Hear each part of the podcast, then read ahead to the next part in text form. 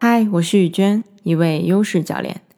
在上节内容中，我为你介绍了通过自我反思发掘优势的第一个技巧——回顾儿时记忆。在今天第四节的内容中，我们来学习自我发掘优势的第二个技巧——重温高光时刻。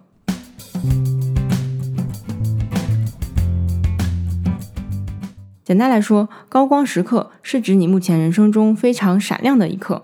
我其实很喜欢英文中我们常用的一个短语，叫做 "When you are at your best"，直译就是当你在你最棒的时候。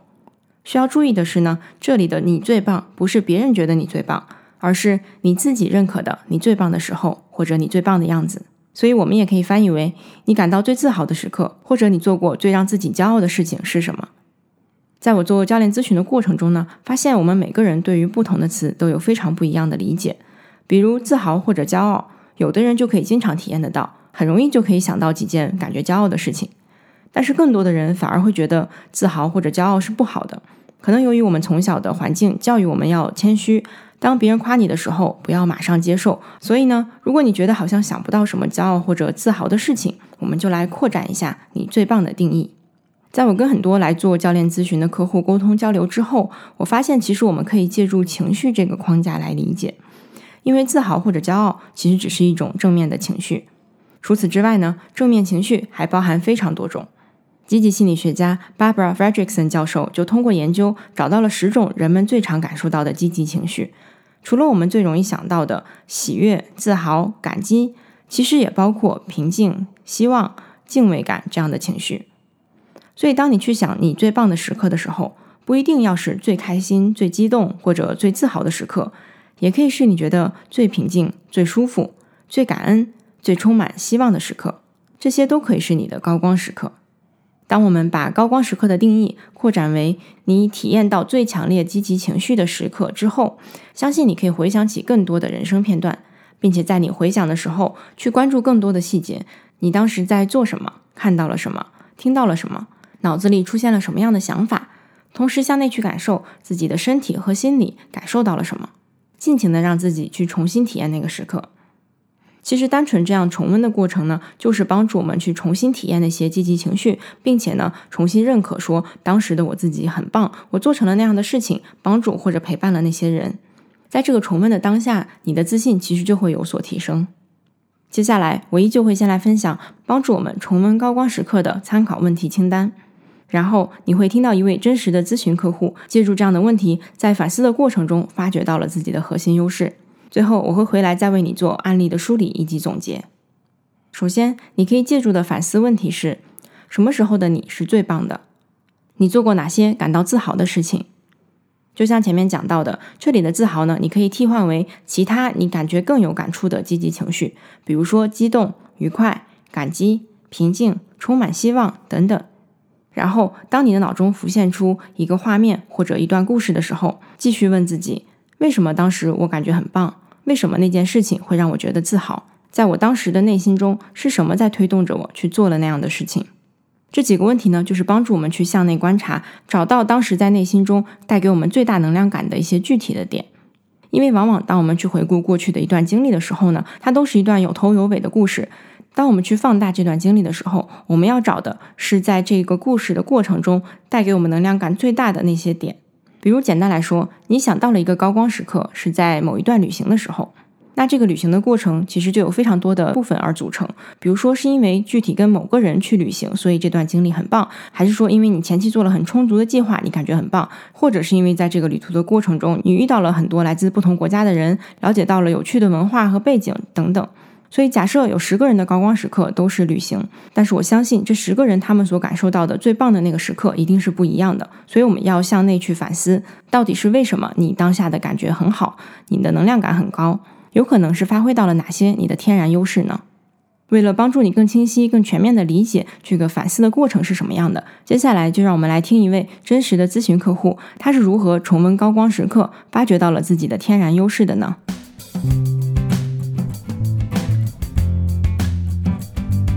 你可以跟我分享一个高光时刻吗？就是你自己感觉你最棒的时候，或者说你当下感觉到很自豪，你做了这样的事情，嗯，就是现在我脑海中浮现的一个情景呢，就是我当时是呃设计了这么一个培训的课程，是需要我来引导这个小组内的成员共同完成的。然后当时为什么是高光时刻呢？是因为当时我能感觉到那个呃教室里面的这个气氛比较的凝固，然后我通过就是分析或者说观察到大家的这种情绪上的变化，然后及时调整了。我当时的引导的方式，呃，一是调整了这个引导方式，二呢是把这个事情，然后其实呈现给大家，就是说，哎，我现在感受到了你们可能会有感觉，就是遇到阻碍，然后可能会有这种紧张的情绪，然后，然后从此呢，就是打开一个对话的这样的一个平台，其实。在当时那个时刻，我其实是觉得我做了一个比较大胆的决定。我并不一定就是百分之百的确定这个一定会奏效，但是我觉得那是产生于我的直觉。所以和大家分享了我这个观察之后，就很惊喜的是，大家就会觉得哇，就是确实是这样。然后从那之后，然后你就能感觉到我的这个引导的这个过程也变得非常的顺畅。然后包括我觉得我跟大家的连接也变得更近了一些。嗯嗯，对，其实你刚刚提这个。故事里面，我听到了好几个小的那种点，比如说你前面一开始是能够觉察到啊，大家可能有卡壳的地方，然后后来你可能做了一些调整，然后后来又有那个对话打开的那个瞬间，你觉得是具体哪个点会让你感受到能量最好呢？嗯，我觉得可能就是在我。就你知道，就是肚子里面你感觉好像有有东西有涌动的那个情绪，然后其实就是那一刹那，就是我到底要不要说这个东西？然后我就记得我当时那一刻，我就选择跟随我的直觉。我觉得之后发生的事情就变得很自然了，就朝着它更好的方向去走了。对，嗯嗯嗯。那你现在还能回忆起来，就是当时你在做那个决定的时候，是什么给了你那个勇气，或者说为什么你决定去这么做了呢？因为我觉得在那种场合下面，通常我的能量是，一是就是我在引导的时候，我能感觉到，就我是这个房啊屋子里面的这样的一个领导者啊，所以我是一是觉得我有这个能力，同时我也有这个嗯意愿，想要去帮助大家攻克这个难关。嗯，对，就是你能感受到背后的推动，其实是你希望大家不要只是可能卡在这边，而是更多的去沟通啊，去交流这个事情。对。嗯嗯，刚刚你讲这个很丰富嘛，这一段小的这个事件，你觉得你自己从这个刚刚聊的这一小段中，你能够感受到自己的哪些优势呢？我觉得首先就是临场反应能力吧，然后同时我的语言组织能力啊，也能够让我在临场反应的时候啊不卡壳，或者说把这个变得反而好像很很尴尬，对，所以。嗯，再有一个就是，我还是期待或者说想和别人连接的这种意愿还很强烈。嗯，就是如果我按照我既定的这个流程或者说内容就走下去的话，我可能就失去了和大家在那一刻进行情感上联系的这个机会。嗯嗯嗯，对我也可以就是呃稍微分享几个刚刚我觉得好像还挺显著的优势吧。就是一开始其实你也提到，对于这种。场景下或者是其他人的这种情绪觉察，感觉也是你先感受到了他们的情绪，对吗？然后还有就是像你其实提到后来你做那个决定的时候，我觉得其实也是冒险的那种优势的体现吧。就毕竟它是一个风险，对吧？但是你哪怕有风险，你也要去做。然后当时当下，我觉得这个点可能也是挺有冒险精神的一个点。嗯嗯，我同意。对这个，对我能感觉到这种冒险吧。就是这种冒险，并不是说是让我出去真的去冒险，它只是说在那一瞬间做一个呃，就是有一种灵机一动的这种选择。那如果这个选择，嗯，在我当下看来还是有益的，我一定会去做那个选择。嗯嗯嗯，那呃，我们可以再尝试聊另外一段，就是你觉得挺高光时刻的事情吧？你觉得自己也做的很棒的一个，有没有其他的事情？嗯，还能想到的一个就是最近，嗯，就是从疫情开始吧，然后我和我的男朋友一起做一个，嗯，视频的一个节目，然后现在也加入了播客的内容。就是我就发现，呃，通过这种方式，能够和他进行这种也是这种及时的交互。就是我们之前比如说会想一个大纲，我们大概想要去 cover 的内容，然后当真正开始就是录像的时候，你就能感觉到我们两个人。就会产生一些新的这种交流，然后通过这种交流就有一些新的点子，然后再通过我用语言表达出来的时候，我就通过语言，然后同时我觉得我又有新的点子产生，就是我特别喜欢那种就在当下那个时刻可以让我不断的产生新的想法，然后借鉴别人的想法，然后就一点一点的这个 iterate，对，就很喜欢这个过程。哎，其实我刚刚会很好奇，就是你觉得是什么样的？东西让你能够不断的在那个当下产生点子呢？因为我觉得，在我跟人对话的时候，对，就是首先是它一定是一个一段对话，然后在对话的过程中，我都能感觉到我的大脑就会运转飞速，就会。嗯，把我之前看到的东西、之前体验到的东西，然后这些新的想法就会产生连接。嗯，感觉就是你刚刚一直讲到那个连接的词，好像就是你的关键词，就是好，不管是你跟人的连接，还是想法跟想法的连接。嗯，包括就是比如说我们在做那个播客的时候，就是一般我是那个 Q 流程的那个主持人吧，我特别享受那种在当下我可以把控这个流程，然后同时也能。把这个过程变得比较的自然，对我觉得这也是我的一个强项。嗯，啊，你讲的这个，我忽然想到，其实跟上面你分享的那个那个是例子吧，也有一点点共通，就是好像你是在一个主导权的位置，是有一个大局观的一个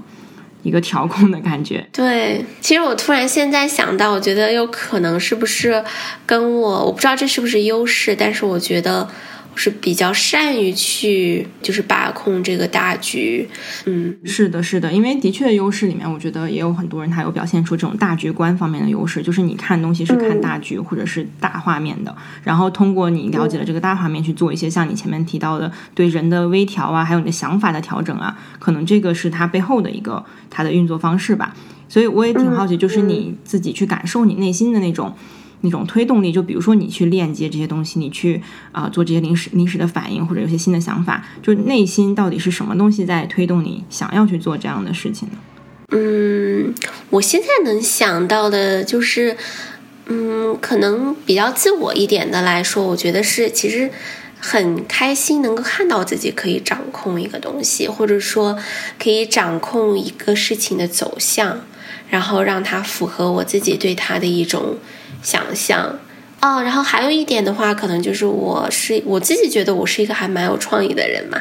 所以就是这种东西的话，它其实它虽然不像是那种所谓，比如说常见那种艺术家画画呀，或者你作曲这种创意，但是对我来说，我的这种创意发生在对这些小的这些时刻，我我对它做出的一些改变，对这些东西对我来说，可能都是。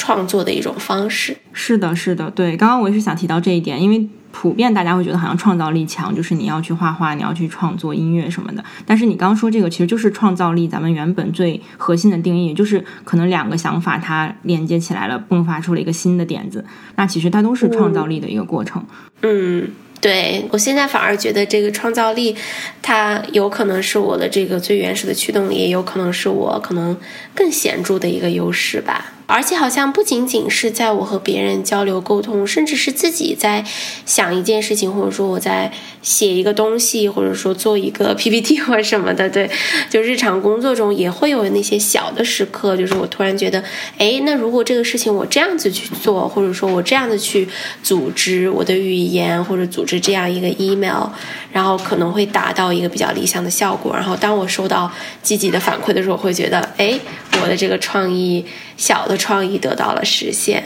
嗯嗯嗯，那你现在呃，你想要自己尝试，就是总结一下，可能你比较核心的几个优势是什么吗？就通过刚刚两段都结合起来的话。对，那现在来看的话，第一就是像你说的这种大局观吧。其实我是我是知道我想要的是什么的，对。然后呢，通过自己的这种比较有创意性的调配，然后自己的这种嗯语言的这种组织能力也好，然后包括我就是对冒险的这种偏好。嗯嗯，对的。其实就像你刚刚聊的过程中，肯定它有很多很多种小的优势点，但是它，呃，好像我们去聊那个更深层、给你能量感最高的时候，都是有几个比较重复出现的。嗯嗯，对。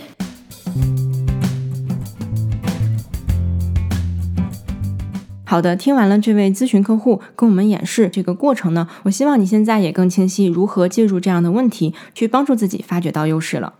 我们最后在一起梳理总结几个重点。首先呢，刚刚这位咨询客户，他第一段回忆起来的高光时刻是在自己做培训教课的时候，因为这是一整段的故事，所以呢，我有帮助他去聚焦具体是哪个部分，他的内心感受到了最强的能量感。那他有意识到，其实是自己在发现课堂气氛不是很好的时候呢，非常有勇气的冒着风险去表达了自己内心真实的感受，从而使得整个课堂的气氛都变好了。所以我们发现，勇气和冒险可能是他的优势。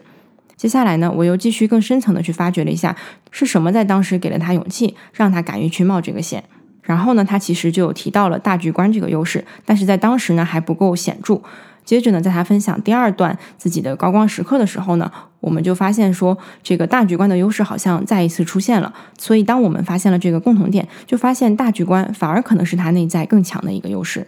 当然，在第二段的高光时刻中呢，我们也发现了不同的优势，比如创造力、链接这样的优势。所以在我们做这样自我反思练习的时候，尽可能回忆起更多的细节，同时呢，尝试一下当一个局外人去好奇，到底为什么你感觉很棒，或者感受到了那些积极情绪呢？这样一层一层的发掘下去呢，我们才有可能发现最核心的那些优势。还有一点呢，类似之前的儿时记忆，就是一段经历其实是不够的。我们尽可能多的去回顾起不同场合下的，比如说有跟工作相关的、有生活的、有跟家人的，还有你自己休闲娱乐去旅游的这样的经历。越丰富的场景下呢，我们越能发现更多天然优势，同时呢，也可以帮助我们很好的通过观察这些经历的共同点，找到那些更强的优势。当然，这个去把我们的优势整合排序的这个部分呢，我们会在后面第七节的内容中做更详细的介绍。那今天关于重温高光时刻这个自我反思技巧呢，我们就讲到这里。希望你可以借助前面分享的问题以及反思技巧，去帮助自己发掘出一些核心的天然优势。在下一节内容中，我会跟你分享第三个技巧：发掘深层动机。我们下节内容见。